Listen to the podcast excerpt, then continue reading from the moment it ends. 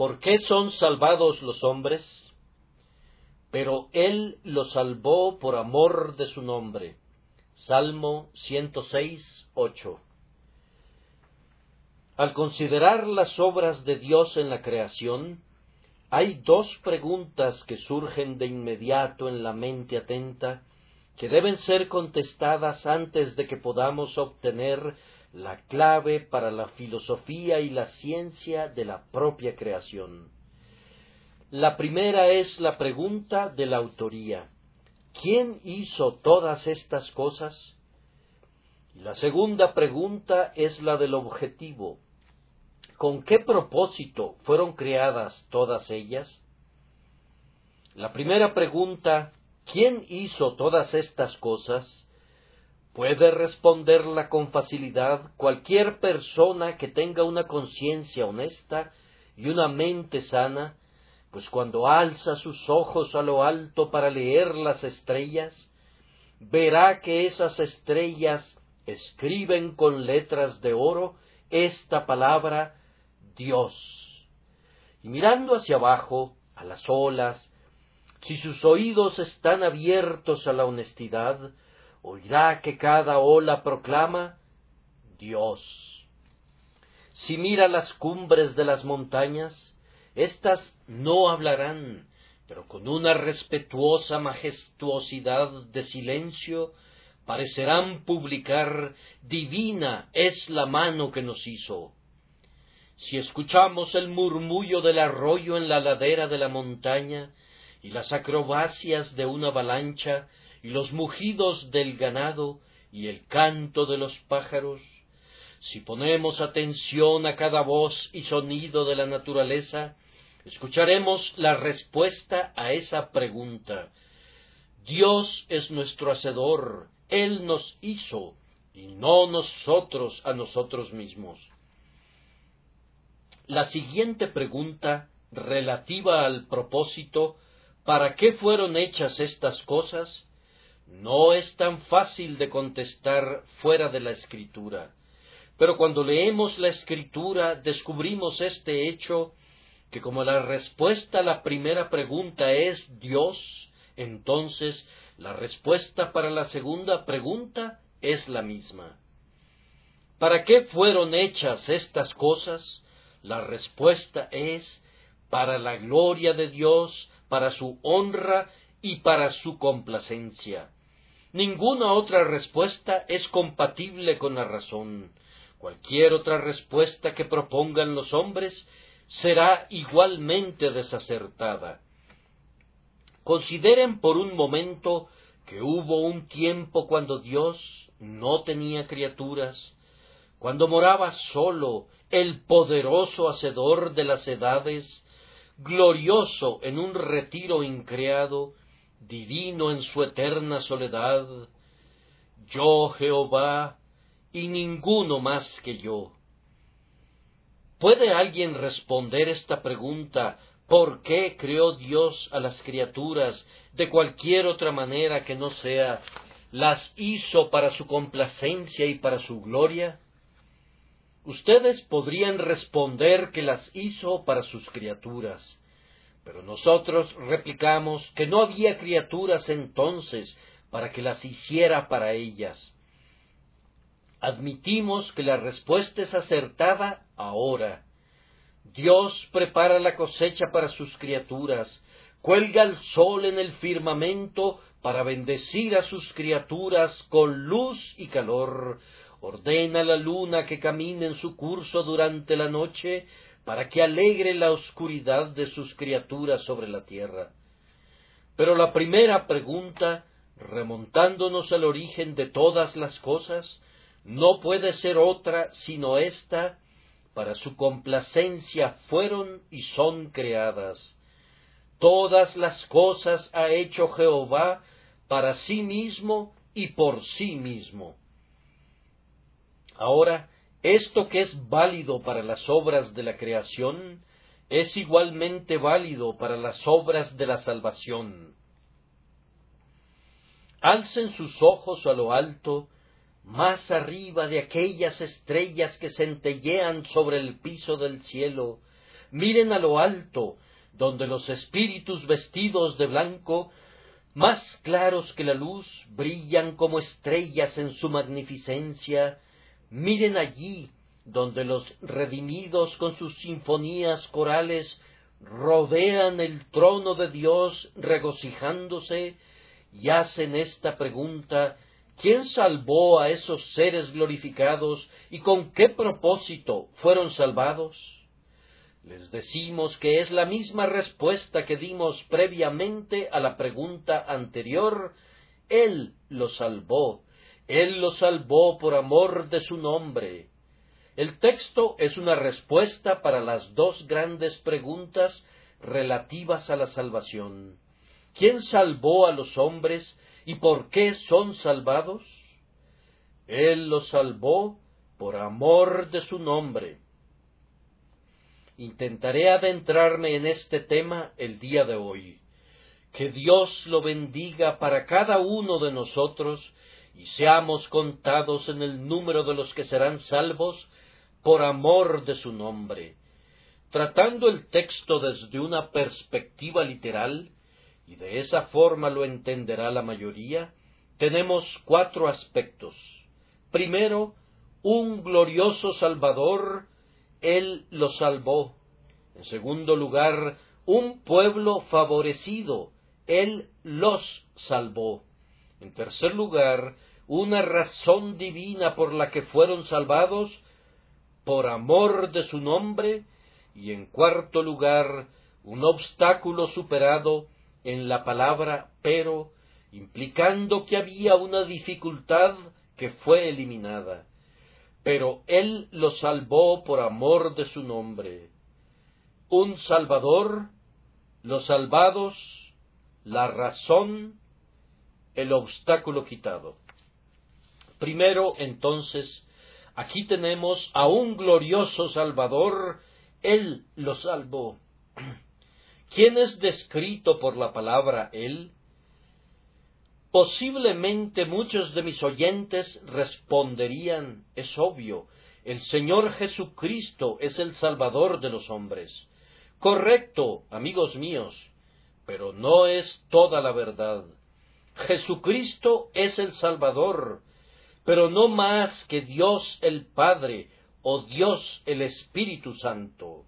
Algunas personas que ignoran el sistema de la verdad divina piensan que Dios el Padre es un grandioso ser lleno de ira y enojo y justicia, pero que no tiene nada de amor. Piensan que Dios el Espíritu es tal vez una mera influencia que procede del Padre y del Hijo. Nada puede ser más incorrecto que esas opiniones. Es cierto que el Hijo me redime, pero recuerden que el Padre entregó a su Hijo a la muerte por mí, y el Padre me eligió con una elección eterna de su gracia. El Padre borra mi pecado, el Padre me acepta y me adopta en su familia por medio de Cristo. El Hijo no podría salvar sin el Padre, de la misma manera que el Padre no podría salvar sin el Hijo.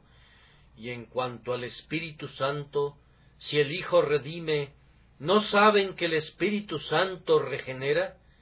Él es quien nos hace nuevas criaturas en Cristo, el que nos engendra otra vez a una esperanza viva, quien purifica nuestra alma, quien santifica nuestro espíritu y quien al final nos presenta sin mancha y sin fallas delante del trono del Altísimo aceptos en el amado. Cuando tú dices Salvador, recuerda que hay una Trinidad en esa palabra, el Padre, el Hijo y el Espíritu Santo, siendo este Salvador tres personas bajo un solo nombre. Tú no puedes ser salvado por el Hijo sin el Padre, ni por el Padre sin el Hijo, ni por el Padre y el Hijo sin el Espíritu. Pero así como son uno en la creación, así son uno en la salvación, trabajando juntos en un Dios para nuestra salvación, y a ese Dios sea la gloria eterna, mundo sin fin. Amén. Pero observen cómo en este pasaje este ser divino reclama la salvación enteramente para él. Pero él los salvó. Moisés, ¿dónde estás tú? ¿Acaso no los salvaste tú, Moisés? Tú alzaste la vara sobre el mar y se dividió en dos mitades Tú elevaste tu oración al cielo, y las ranas llegaron, y las moscas abundaron, y el agua se convirtió en sangre, y el granizo azotó la tierra de Egipto. Moisés, ¿acaso no fuiste su salvador? Y tú, Aarón, tú ofreciste los novillos que Dios aceptaba, tú los condujiste junto con Moisés a través del desierto, ¿No fuiste tú el Salvador de ellos? Ellos mismos responden, no, nosotros fuimos los instrumentos, pero Él los salvó. Dios hizo uso de nosotros, pero toda la gloria es para su nombre y no para nosotros. Pero Israel, tú fuiste un pueblo fuerte y poderoso, ¿no te salvaste a ti mismo? Tal vez fue debido a tu propia santidad que el mar rojo se secó, tal vez las aguas partidas estaban aterradas por la piedad de los santos que estaban parados en sus márgenes. Tal vez fue Israel quien se libró a sí mismo. No, no, dice la palabra de Dios, Él los salvó. Ellos no se salvaron a sí mismos, ni sus semejantes los redimieron. Y sin embargo, fíjense bien, hay algunos que debaten este punto, que piensan que los hombres se salvan a sí mismos, o al menos que los sacerdotes y los predicadores pueden ayudarles a lograrlo. Nosotros afirmamos que el predicador, bajo el poder de Dios, puede ser instrumento para cautivar la atención del hombre, para advertirle y para sacudirlo, pero el predicador no es nada, Dios es todo. La elocuencia más poderosa que haya destilado jamás de los labios de un predicador seráfico no es nada sin el Espíritu Santo de Dios. Ni Pablo, ni Apolos, ni Cefas cuentan para nada. El crecimiento lo ha dado Dios, y Dios debe llevarse toda la gloria. Hay algunas personas que encontramos por aquí y por allá que dicen yo soy convertido del Señor tal y tal. Yo soy un convertido del reverendo doctor esto o aquello.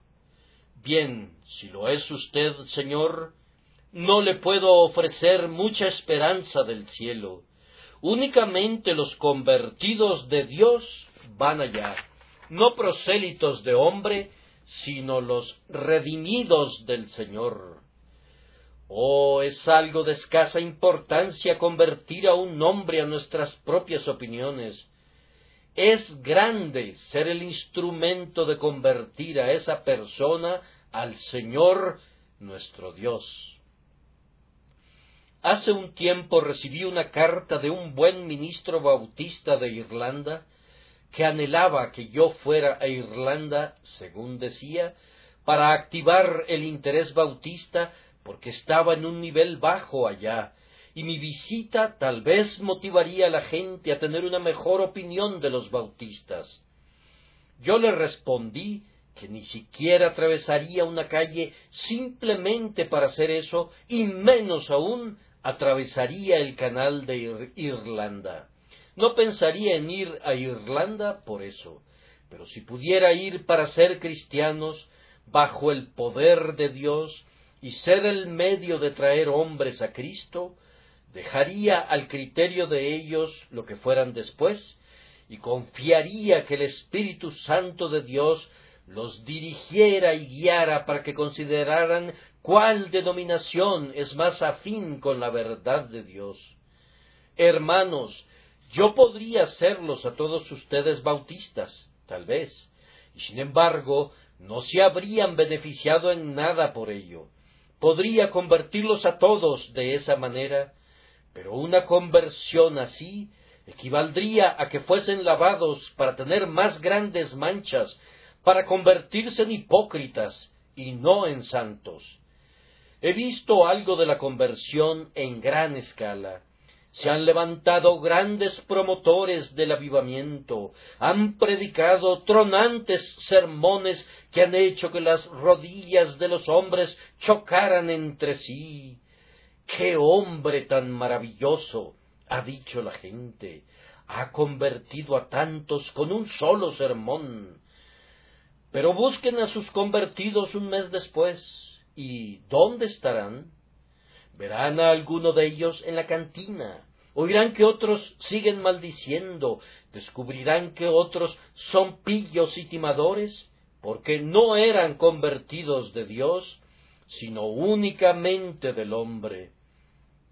Hermanos, si se hace la obra de conversión, debe ser hecha por Dios, pues si Dios no convierte, no hay nada que se haga que sea duradero y nada que sirva para la eternidad. Pero algunos replican, Muy bien, Señor, pero los hombres se pueden convertir a sí mismos. Sí, lo hacen, y es una conversión magnífica. Muy frecuentemente se convierten a sí mismos, pero entonces eso que el hombre hace, el hombre lo deshace. El que se convierte a sí mismo un día, revierte su conversión al día siguiente, hace un nudo que sus propios dedos pueden soltar.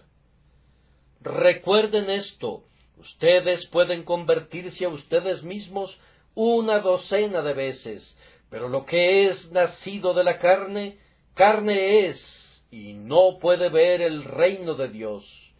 Es únicamente lo que es nacido del Espíritu, lo que es Espíritu, lo que es susceptible de ser reunido en el ámbito del Espíritu al final, donde solamente se encontrarán cosas espirituales delante del trono del Altísimo. Debemos reservar esta, prerrogativa enteramente para Dios. Si alguien declarara que Dios no es creador, le tildaríamos de infiel. Si negara la doctrina de que Dios es el hacedor absoluto de todas las cosas, nos opondríamos de inmediato, porque el que quita a Dios del trono de la misericordia, comparado con el que le quita del trono de la creación, es un infiel de la peor calaña, por ser más engañoso, pues dice a los hombres que se pueden convertir a sí mismos en vez de reconocer que Dios lo hace todo. Él solamente, el grandioso Jehová, Padre, Hijo y Espíritu Santo, Él lo salvó por amor de su nombre. Así he procurado exponer con claridad la primera verdad del divino y glorioso Salvador. Ahora, en segundo lugar, las personas favorecidas. Él los salvó. ¿Quiénes son ellos? Ustedes responderán, ellos eran las personas más respetables que pudieran encontrarse en el mundo. Eran personas muy entregadas a la oración, amantes, santas y llenas de mérito. Y por tanto, debido a que eran buenas, Él las salvó. Muy bien, esa es su opinión. Yo les diré lo que dijo Moisés. Nuestros padres en Egipto no entendieron tus maravillas, no se acordaron de la muchedumbre de tus misericordias, sino que se rebelaron junto al mar, el mar rojo, pero Él los salvó. Lean el versículo siete y conocerán su carácter. En primer lugar, eran personas necias. Nuestros padres en Egipto no entendieron tus maravillas. A continuación, eran personas malagradecidas, no se acordaron de la muchedumbre de tus misericordias. En tercer lugar, eran personas rebeldes, sino que se rebelaron junto al mar, el mar rojo. Ah, estas son las personas que salva la gracia inmerecida. Estos son los hombres y estas son las mujeres a quienes el Dios de toda gracia condesciende a cobijar en su pecho, haciéndolos nacer de nuevo. Observen, en primer lugar, que eran personas necias. Dios no envía siempre su Evangelio al sabio y al prudente, sino más bien a los necios. Toma al necio y le hace conocer las maravillas de su amor agonizante. No supongan, amigos míos, que porque son hombres sin letras y leen con dificultad, no supongan que porque han sido criados en la extrema ignorancia y a duras penas han aprendido a deletrear su nombre, que por eso no pueden ser salvos. La gracia de Dios puede salvarlos y luego iluminarlos. Un hermano ministro me contó una vez la historia de un hombre que era conocido como un tonto en una cierta aldea y era considerado siempre como un cabeza hueca. Nadie creía que pudiera entender algo. Pero un día se acercó a oír la predicación del Evangelio. Había sido un borracho y tenía suficiente ingenio para ser malvado, que es una forma de ingenio muy común. Le agradó al Señor bendecir la palabra a su alma, de tal forma que fue un hombre cambiado, y lo que resultó una maravilla es que su religión le dio un algo que comenzó a desarrollar sus facultades latentes, descubrió que tenía algo por qué vivir y comenzó a hacer lo que podía. En primer lugar, él quería leer su Biblia para poder leer el nombre de su Salvador, y después de muchos martilleos y deletreos, al final fue capaz de leer un capítulo. Luego se le pidió que orara en una reunión de oración. Así podía ejercitar sus poderes vocales. Su oración la conformaron cinco o seis palabras y se sentó lleno de vergüenza.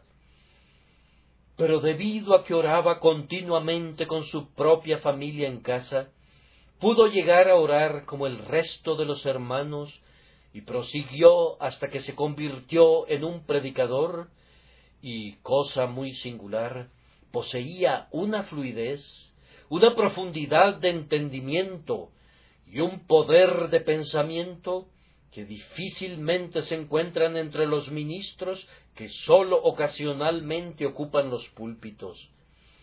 Fue muy sorprendente que la gracia contribuyera a desarrollar sus poderes naturales, dándole un objetivo y dándole firmeza y devoción para cumplirlo, sacando así a la luz todos sus recursos para que fueran plenamente manifiestos.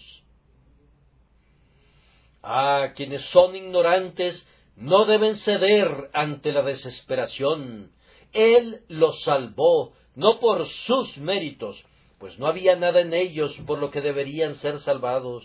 Él los salvó, no debido a su sabiduría, sino que, aunque eran ignorantes y no entendían el significado de sus milagros, Él los salvó por amor de su nombre. Además, Observen que eran personas muy ingratas y sin embargo Él las salvó, las libró un sinnúmero de veces y obró poderosos milagros para su beneficio, pero aun así se rebelaron. Ah, sucede lo mismo contigo, apreciado oyente. Has sido rescatado muchas veces del borde de la tumba. Dios te ha dado casa y comida, día tras día, y te ha dado provisión, y te ha guardado hasta esta hora. Pero cuán ingrato has sido. Como dijo Isaías, el buey conoce a su dueño y el asno el pesebre de su señor. Israel no entiende, mi pueblo no tiene conocimiento. ¿Cuántos hay en esta condición que han recibido tantos favores de Dios que no les bastaría un año para relatar su historia? Mas, sin embargo, ¿han hecho algo alguna vez por él? Ellos no conservarían un caballo que no trabajara para ellos, y ni siquiera un perro que no los reconociera. Pero aquí tenemos a Dios, Él los ha sostenido día a día, y ellos a cambio han hecho mucho en contra de Él, pero no han hecho nada por Él. Él ha puesto el pan en sus propias bocas, los ha nutrido y ha sostenido su fortaleza, y ellos han derrochado esa fortaleza en desafiarle, en maldecir su nombre y en quebrantar su día de reposo. Pero Él los salvó. Algunas personas de este tipo han sido salvadas. Yo espero que habrá aquí algunos que sean salvados por la gracia vencedora y sean hechos hombres nuevos por el poder eficaz del Espíritu de Dios. Pero Él los salvó cuando no había nada recomendable en ellos, sino que merecían ser arrojados fuera por su ingratitud, Él los salvó. Y noten, una vez más, que era un pueblo rebelde. Se rebelaron junto al mar, el mar rojo. Ah, cuántas personas hay en este mundo que son un pueblo rebelde contra Dios si Dios fuera semejante al hombre, ¿quién de nosotros estaría aquí hoy? Si somos provocados una vez o dos veces, alzamos nuestra mano. En algunos hombres la pasión arde frente a la primera ofensa. Otros, que son más plácidos, pueden soportar ofensa tras ofensa hasta que al fin dicen todo tiene un límite y ya no puedo soportar más o acabas con esto o acabo contigo. Ah, si Dios tuviese ese temperamento, ¿dónde estaríamos? Bien podría decir, mis pensamientos no son vuestros pensamientos, porque yo Jehová no cambio. Por esto, hijos de Jacob, no habéis sido consumidos. Era un pueblo rebelde pero Él lo salvó. ¿Te has rebelado contra Dios? Ten ánimo. Si te arrepientes, Dios ha prometido salvarte. Es más, Él puede darte el arrepentimiento e inclusive darte la remisión de los pecados, pues Él salva al pueblo rebelde por amor de su nombre. Me parece que algunos de mis oyentes dirán, Bien, Señor, eso es promover realmente el pecado. ¿De veras, amigo? ¿Por qué? Porque le está hablando a los peores hombres y les está diciendo que a pesar de todo todavía pueden ser salvos. A ver, cuando me dirigí a los peores hombres, ¿te hablé a ti o no? Tú respondes no. Yo soy uno de los hombres más respetables y de los mejores que hay. Bien, entonces, caballero, no tengo ninguna necesidad de predicarte, pues tú piensas que no lo necesitas. Los sanos no tienen necesidad de médico, sino los enfermos. Pero estas pobres personas, a quienes tú dices que estoy alentando a pecar, necesitan que se les predique. Te dejo. Buenos días tú guardas tu propio Evangelio y me pregunto si con él encontrarás tu camino al cielo. No, no me pregunto, yo sé que no lo encontrarás, a menos que seas conducido como un pobre pecador a creer en las palabras de Cristo y ser salvado por amor de su nombre. Pero yo me despido de ti y continuaré mi camino. Pero ¿por qué dices que yo aliento a los hombres a pecar? Yo los invito a que se arrepientan del pecado.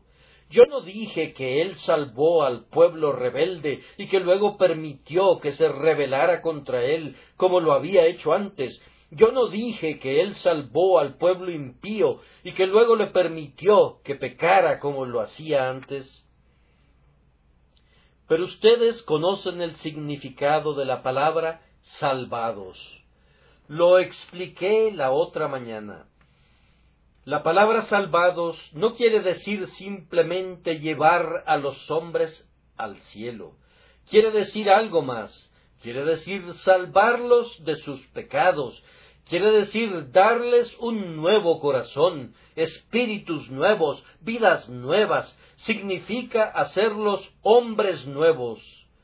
Hay algo de licencioso cuando se dice que Cristo toma a los pecadores de los hombres para convertirlos en santos? Si lo hay, yo no puedo verlo. Yo solo deseo que Él tome a los peores de esta congregación y los convierta en santos del Dios vivo, y entonces habría mucho menos libertinaje. Pecador, yo te doy consuelo, no en tu pecado, sino en tu arrepentimiento, Pecador, los santos del cielo fueron alguna vez tan malos como tú lo has sido.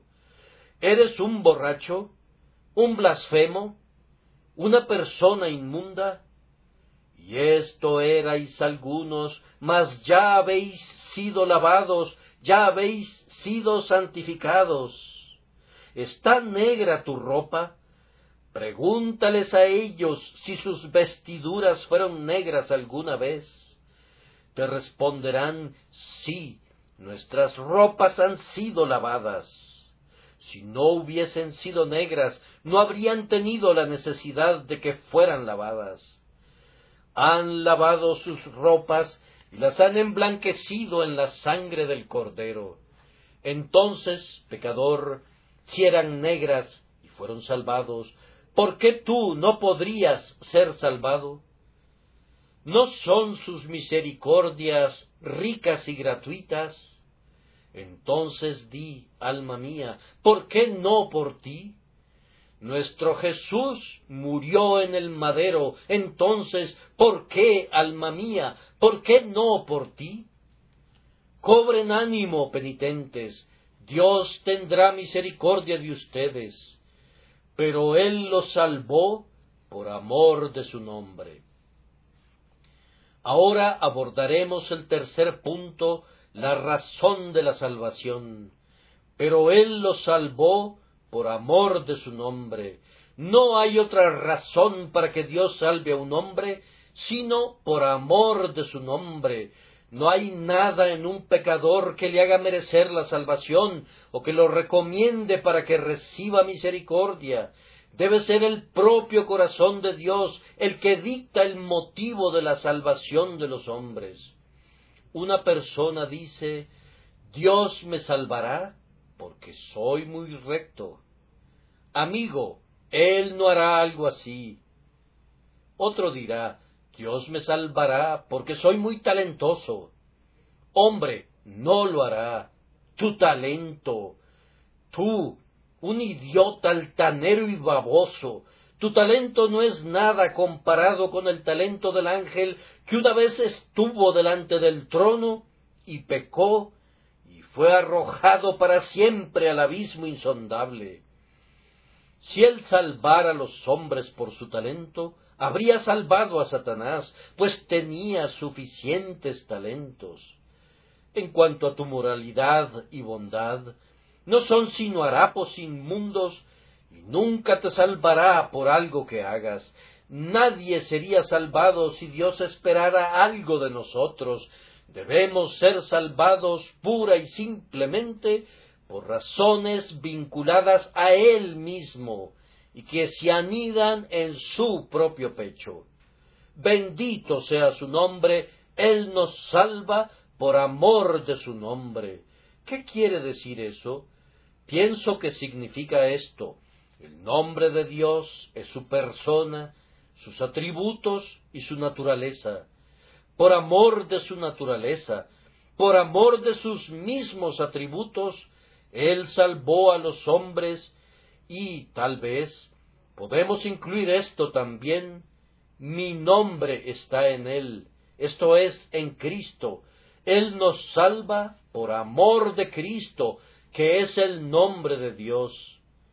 ¿Y qué significa eso? Pienso que significa esto. Él lo salvó primero para manifestar su naturaleza. Dios es todo amor, y Él quería manifestarlo. Mostró ese amor cuando hizo el sol, la luna y las estrellas, y esparció las flores en la tierra verde y sonriente.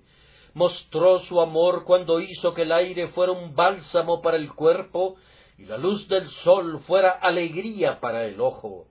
Él nos calienta en el invierno con abrigos y con el combustible que ha almacenado en las entrañas de la tierra. Pero quería revelarse todavía más. ¿Cómo puedo mostrarles que los amo con todo mi infinito corazón? Entregaré a la muerte a mi hijo para que salve a los peores de ellos, y así manifestaré mi naturaleza. Y Dios lo ha hecho, él ha manifestado su poder, su justicia, su amor, su fidelidad y su verdad. Él ha manifestado su ser entero en la grandiosa plataforma de la salvación. Fue, por decirlo así, el balcón en el que se asomó Dios para mostrarse al hombre, el balcón de la salvación. De esta manera se manifestó a sí mismo mediante la salvación de las almas de los hombres. Lo hizo también para vindicar su naturaleza. Algunos dicen que Dios es cruel, ellos le llaman perversamente un tirano. Ah, dice Dios, pero voy a salvar a los peores pecadores y vindicaré mi nombre, voy a borrar el estigma, voy a quitar la mancha. Ellos no serán capaces de referirse a mí de esa manera, a menos que sean unos mentirosos inmundos, pues yo seré abundantemente misericordioso. Voy a quitar esta mancha, y ellos verán que mi grandioso nombre es un nombre de amor. Y agregó esto, haré esto por amor de mi nombre, esto es, para hacer que este pueblo ame mi nombre. Yo sé que si tomo a los mejores de los hombres y los salvo, ellos amarán mi nombre. Pero si tomo a los peores hombres, oh, cómo me van a amar si voy y tomo a algunos que son la es de la tierra y los hago mis hijos, oh, cuánto me van a amar entonces serán leales a mi nombre, lo considerarán más dulce que la melodía, será más precioso para ellos que el perfume de nardo de los mercaderes orientales, lo valorarán como el oro, sí, más que el oro fino. El hombre que me ama más es el hombre al que se le han perdonado más pecados. Él debe mucho, por tanto, amará mucho. Esta es la razón por la que Dios escoge a menudo a los peores hombres para ser los suyos. Un viejo escritor dijo Todas las esculturas del cielo fueron hechas con madera nudosa. El templo de Dios, el Rey del cielo, es de cedro, pero los cedros eran todos árboles nudosos antes que él los cortara. Eligió a los peores para manifestar su destreza y su pericia, para hacerse un nombre, como está escrito, y será Jehová por nombre, por señal eterna que nunca será raída. Ahora, queridos oyentes, cualquiera que sea su condición, aquí hay algo que les ofrezco y que es muy digno de su consideración, es decir, que si somos salvados, somos salvados por amor de Dios, por amor de su nombre y no por nosotros mismos. Ahora, esto coloca a todos los hombres en un mismo nivel en lo que concierne a la salvación. Supongan que para entrar a este jardín, el Royal Surrey Gardens, se hubiese establecido la regla que cada persona debía mencionar mi nombre como clave de admisión. La ley es ningún hombre será admitido por su rango o título, sino únicamente por la mención de un cierto nombre. Allí viene un noble, menciona el nombre y entra. Allí viene un mendigo cubierto de harapos, menciona el nombre. La ley dice que es solamente la mención del nombre la que considerará, concederá la admisión, y él lo menciona y entra, pues no hay ninguna otra distinción. De este modo, mi señora dama, si usted viene con toda su moralidad, deberá hacer uso de su nombre, y si tú vienes, pobre habitante inmundo de un sótano o de un desván, y mencionas su nombre, las puertas se abrirán de par en par, pues hay salvación para todo aquel que haga mención del nombre de Cristo y sólo de ese nombre. Esto abate el orgullo de los moralistas, humilla la autoexaltación del que presume justicia propia y nos coloca a todos como pecadores culpables en igualdad de condiciones delante de Dios para recibir misericordia de sus manos, por amor de su nombre y únicamente por esa razón. Pero ya me he detenido demasiado. Permítanme concluir haciendo un comentario de los obstáculos superados que están sugeridos en la palabra pero, y lo haré de una manera que intenta ser interesante en la forma de una parábola. En un tiempo, Misericordia estaba sentada en su trono, que era blanco como la nieve, rodeada por las tropas del amor. Un pecador, a quien Misericordia se había propuesto salvar, fue traído a su presencia. El heraldo tocó la trompeta y después de tres llamados, con voz muy alta dijo Oh cielo, tierra e infierno, yo los convoco en este día para que vengan delante del trono de misericordia y declaren por qué este pecador no debe ser salvado. Allí estaba el pecador temblando de miedo.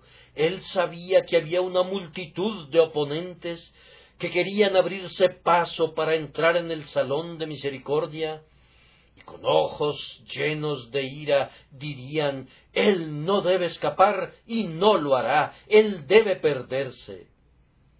Sonó la trompeta y Misericordia estaba sentada plácidamente en su trono, hasta que entró uno con fiero rostro, su cabeza estaba cubierta de luz, hablaba con voz de trueno y de sus ojos salían rayos. ¿Quién eres tú? preguntó Misericordia. Él respondió, Yo soy la ley, la ley de Dios. ¿Y qué tienes que comentar? Tengo que decir esto. Y levantó una tabla de piedra escrita a ambos lados, estos diez mandamientos han sido quebrantados por este miserable. Yo demando su sangre, pues está escrito, el alma que pecare, esa morirá. Así pues, perezca él, o habrá de hacerlo la justicia. El miserable tiembla, sus rodillas chocan entre sí, la médula de sus huesos se derrite internamente como si fuese hielo derretido por fuego, y él tiembla verdaderamente aterrado. Ya le parecía ver el rayo arrojado en su contra, penetrando en su alma, y el infierno abierto en su imaginación delante de él, y se consideró perdido allí para siempre. Pero Misericordia sonrió y dijo Ley, yo te voy a responder. Este desdichado merece morir. La justicia demanda que perezca. Te concedo la demanda. Y, oh, cómo tiembla el pecador. Pero hay uno allá que ha venido conmigo el día de hoy, mi rey, mi señor, su nombre es Jesús. Él te dirá cómo puede ser pagada la deuda para que el pecador quede libre. Entonces Jesús habló y dijo, Oh misericordia, haré lo que me pides. Tómame, ley, ponme en el huerto, hazme sudar gotas de sangre, luego clávame en un madero, azota mi espalda antes de que me mates, cuélgame de la cruz, que la sangre de mis manos y de mis pies corra en abundancia, bájame al sepulcro, déjame pagar todo lo que debe el pecador, yo moriré en su lugar. Y la ley salió y azotó al Salvador, lo clavó en la cruz y regresó con su rostro radiante de satisfacción y se paró ante el trono de misericordia, y misericordia preguntó Ley, ¿qué tienes que agregar ahora? Nada, respondió hermoso ángel, nada. ¿Cómo? ¿Ninguno de estos mandamientos está en contra de él? No, ninguno. Jesús, su sustituto, los ha guardado todos. Él pagó la pena por su desobediencia y ahora, en vez de su condenación, yo pido como una deuda de justicia que el pecador sea absuelto. Permanece aquí, dijo Misericordia, siéntate en mi trono. Tú y yo, juntos, enviaremos ahora una nueva citación. La trompeta sonó otra vez. Vengan aquí todos los que tengan algo que decir en contra de este pecador para que no sea absuelto. Y se levanta otro, uno que a menudo afligió al pecador, uno que tenía una voz no tan alta como la de la ley, pero penetrante y estremecedora, una voz cuyos susurros eran tan cortantes como una daga. ¿Quién eres tú? preguntó Misericordia. Yo soy la conciencia. Este pecador debe ser castigado. Él ha hecho demasiado contra la ley de Dios y debe ser castigado. Yo lo exijo y no le permitiré descansar hasta que sea castigado y no me detendré allí, pues le seguiré inclusive al sepulcro y le perseguiré más allá de la muerte con remordimientos indecibles. No, respondió Misericordia, escúchame. Y haciendo una pausa por unos momentos, tomó un manojo de hisopo y roció con sangre a conciencia, diciendo Escúchame, conciencia, la sangre de Jesucristo, el Hijo de Dios, nos limpia de todo pecado. Ahora, ¿tienes algo que decir? No, respondió conciencia, nada. Cubierta está su injusticia, él es libre de condenación. Desde este momento ya no le atormentaré, seré una buena conciencia para él, por la sangre de nuestro Señor Jesucristo. La trompeta sonó una tercera vez, y aullando desde las cavernas más profundas, se aproximó un negro diablo repulsivo, con odio en sus ojos y una majestad infernal en su aspecto. Se le pregunta ¿Tienes algo en contra de ese pecador? Sí, respondió, lo tengo. Él ha hecho una alianza con el infierno y un pacto con la tumba, y aquí está, firmado por su propia mano. Él le pidió a Dios que destruyera su alma en una borrachera, e hizo votos que nunca se volvería a Dios. Miren, aquí está su pacto con el infierno. Veámoslo, dijo Misericordia, y le fue entregado mientras el diablo sombrío miraba al pecador y lo atravesaba con sus negras miradas.